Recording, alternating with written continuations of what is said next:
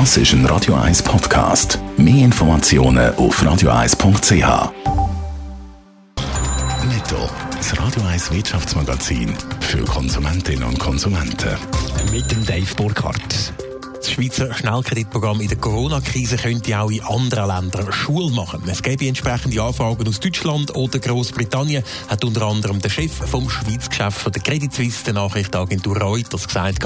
Beim Schnellkreditprogramm bürgt der Bund für Bankdarlehen.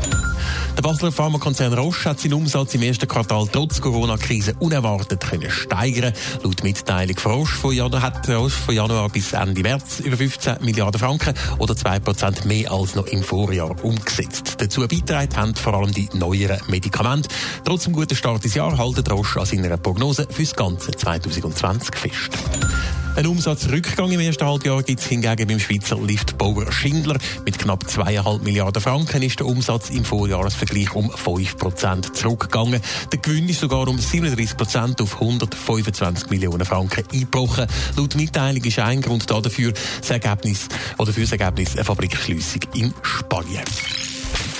In der Corona-Krise gibt es in der Wirtschaft Gewinner und Verlierer. Haben wir jetzt gehört, ein Unternehmen, das von der Krise massiv profitiert, ist offenbar der Online-Videodienst Netflix. Dave Burkhardt, die Nachricht kommt aber nicht wirklich überraschend. Nein, das eigentlich nicht. Es ist ja eigentlich logisch, dass ein Videostreaming-Dienst profitiert, wenn die Leute quasi auf Kais vom Staat mehr Zeit in den eigenen vier Wänden müssen verbringen Die neuesten Zahlen, die Netflix präsentiert, die sind aber doch ziemlich eindrücklich. Bis jetzt sind in diesem Jahr fast 16 Millionen zahlende Neukunden dazugekommen. Das sind doppelt so viel wie Netflix Anfang Jahr für diesen Zeitraum erwartet hat. Insgesamt zählt Netflix mittlerweile fast 183 Millionen zahlte Mitgliedschaften und beim Börsenwert hat Netflix mittlerweile auch den Konkurrent Disney überholt. Der Netflix brummt in der Corona-Krise, also kann man sagen, das Gleiche gilt auch für Amazon.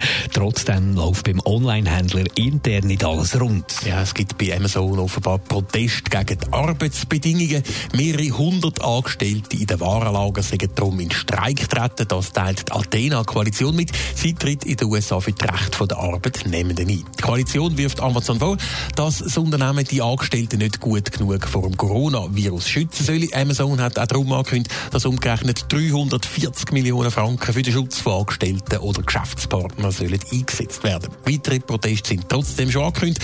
So wollen übermorgen Amazon-Techniker in einen Online-Streik treten, um gegen die Entlassung von kritischen Mitarbeitern protestieren. Netto, das Radio 1 Wirtschaftsmagazin für Konsumentinnen und Konsumenten.